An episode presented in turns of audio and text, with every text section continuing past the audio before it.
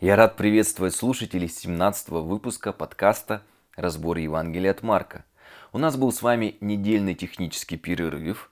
Дело в том, что мы использовали 3 часа общего времени для бесплатного размещения подкастов. И для дальнейшего размещения выпусков сверх этого времени необходима была платная подписка – 135 долларов или около 8 тысяч рублей в год. Я благодарен всем, кто откликнулся со мной понести эту ношу, и мы собрали 1800 рублей. Оставшуюся сумму я добавил и уже купил платную подписку. Но вы всегда можете поддержать эти выпуски и пожертвовать по простым и удобным реквизитам, указанным в описании. Доброохотно дающего любит Бог. Итак, начнем. В прошлый раз мы читали, что по окончании субботней службы в синагоге Иисус и его ученики пришли в дом Симона, Петра и Андрея. Этот дом стал местом постоянного приюта для Иисуса во время его служений в Капернауме. Можем также прочитать во второй главе первом стихе, в третьей главе 20 стихе, в девятой главе 33 стихе и в десятой главе 10 стихе. Везде говорится в этих местах Писания именно о доме Симона Петра и Андрея. В нем он исцелил тещу Петра, а после провел служение исцеления. День был насыщенный и очень тяжелый. И Иисус как человек очень устал. Качество Мессии как человека мы еще часто встретим на страницах Евангелия. Но вот как Бог, то есть Христос, Он не уставал, так как в Божьем Слове написано. Исайя 40:28. Разве ты не знаешь, разве ты не слышал? Господь есть Бог навеки, сотворивший края земли. Он не устанет и не утомится. Разум его непостижим.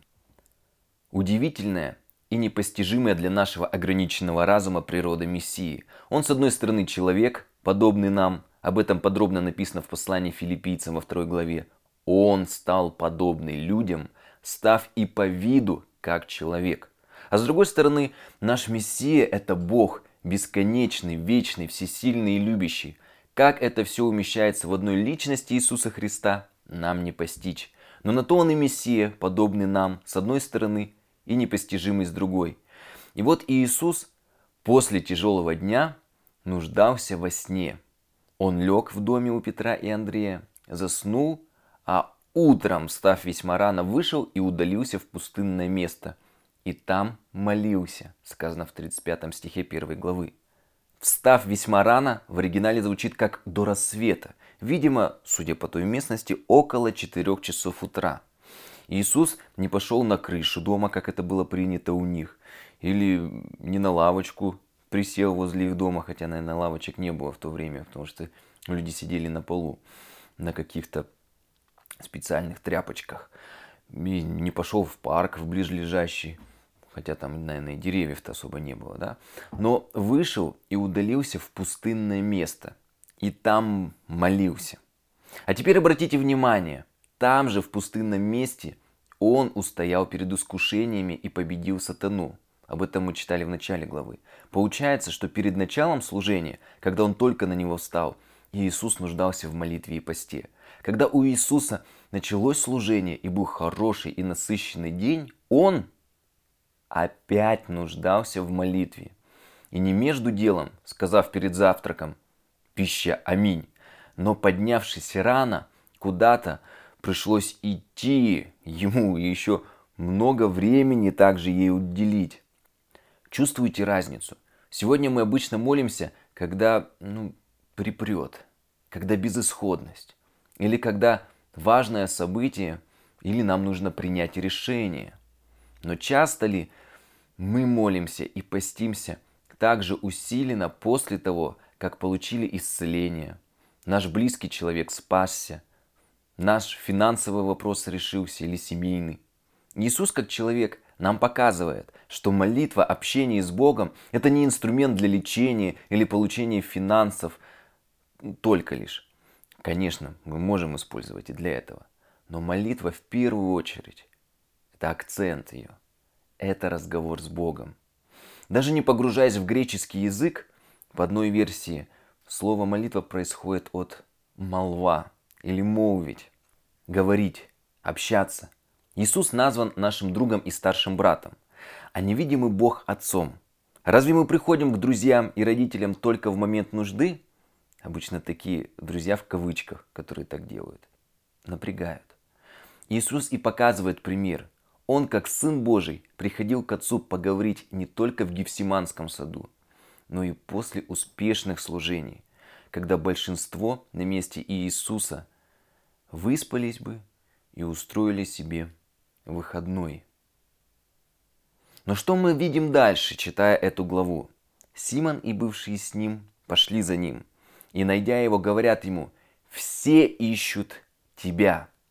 Иисус не только провел успешное служение, которое бы надолго осталось в памяти у людей.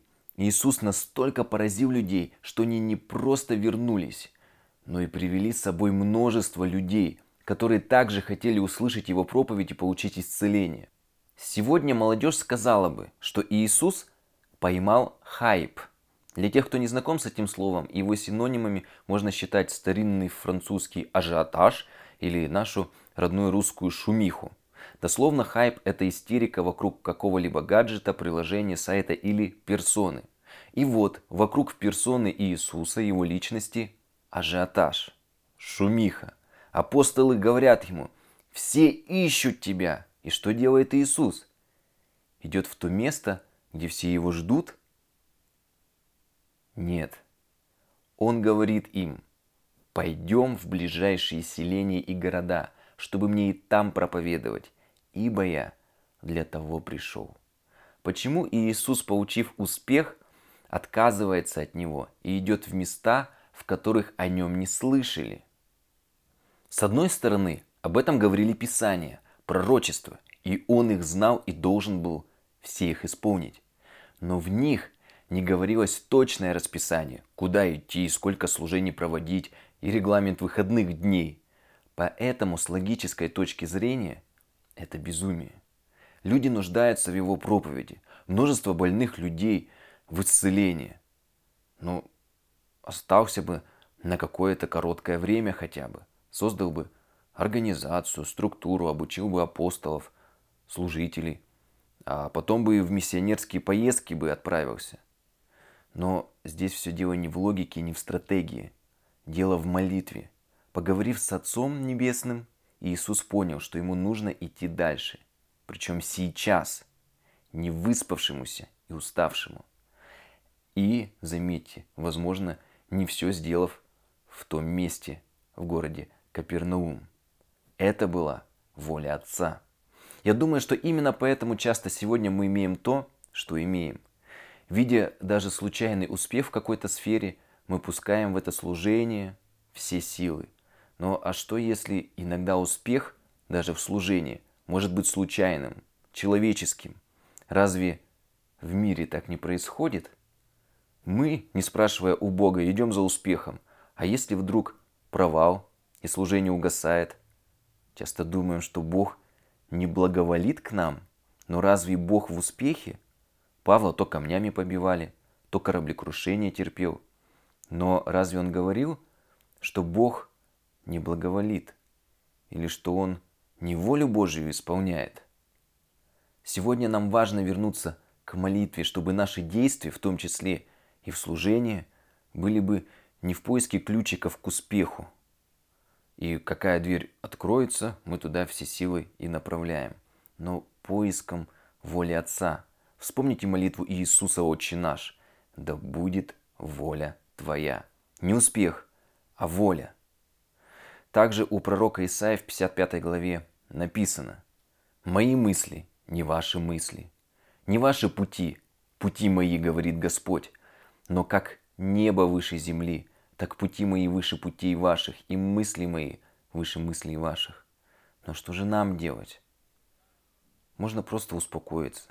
Мы не до конца все поймем, что происходит в нашей жизни и вокруг нас. Но просто делать то, что хочет Бог – Потому что, читаем дальше, Слово мое, которое исходит из уст моих, оно не возвращается ко мне тщетным, но исполняет то, что мне угодно, и совершает то, для чего я послал его. Если мы чего-то не понимаем, нам не нужно переживать, что даже если мы что-то не так сделаем, то Бог не достигнет своих целей. Бог их всегда достигнет. И если даже нет человека рядом, Бог может использовать ослицу и через нее говорить. Конечно, я думаю, что Бог все же бы хотел через нас действовать, а не через ослов. Поэтому, когда мы приходим и как пророк говорим, вот я, используй меня, то Бог использует. А когда Бог хочет что-то сделать, а у нас все расписано, мы в жесткой системе, мы все знаем, нам некогда Бога слушать, и тем более спрашивать у Него, то, как в Новом Завете написано, Бог может даже камни призвать на служение или через неверующих действовать. Но все же, а как же видимый успех? Как же нам добиваться его? А как закончили 11 апостолов и Христос? Какой они в конце этой земной жизни имели успех?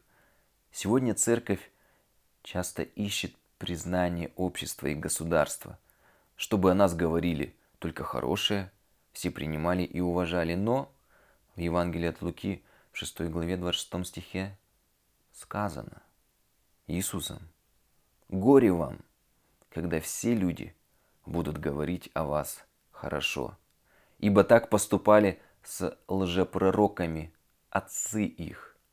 Печально, если и мы окажемся этими лжепророками». А утром, встав весьма рано, Иисус вышел и удалился в пустынное место, и там молился – Симоны, бывшие с ним, пошли за ним, и, найдя его, говорят ему, «Все ищут тебя».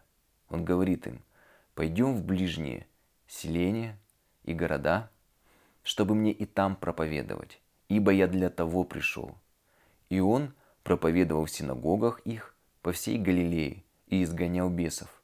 В молитве Иисус получил ответ, оставаться ли ему здесь, в Капернауме, или идти дальше проповедовать. И после того, как он понял, что же ему дальше делать? Он начал это исполнять. Потому что, возможно, для нас это было бы большим испытанием.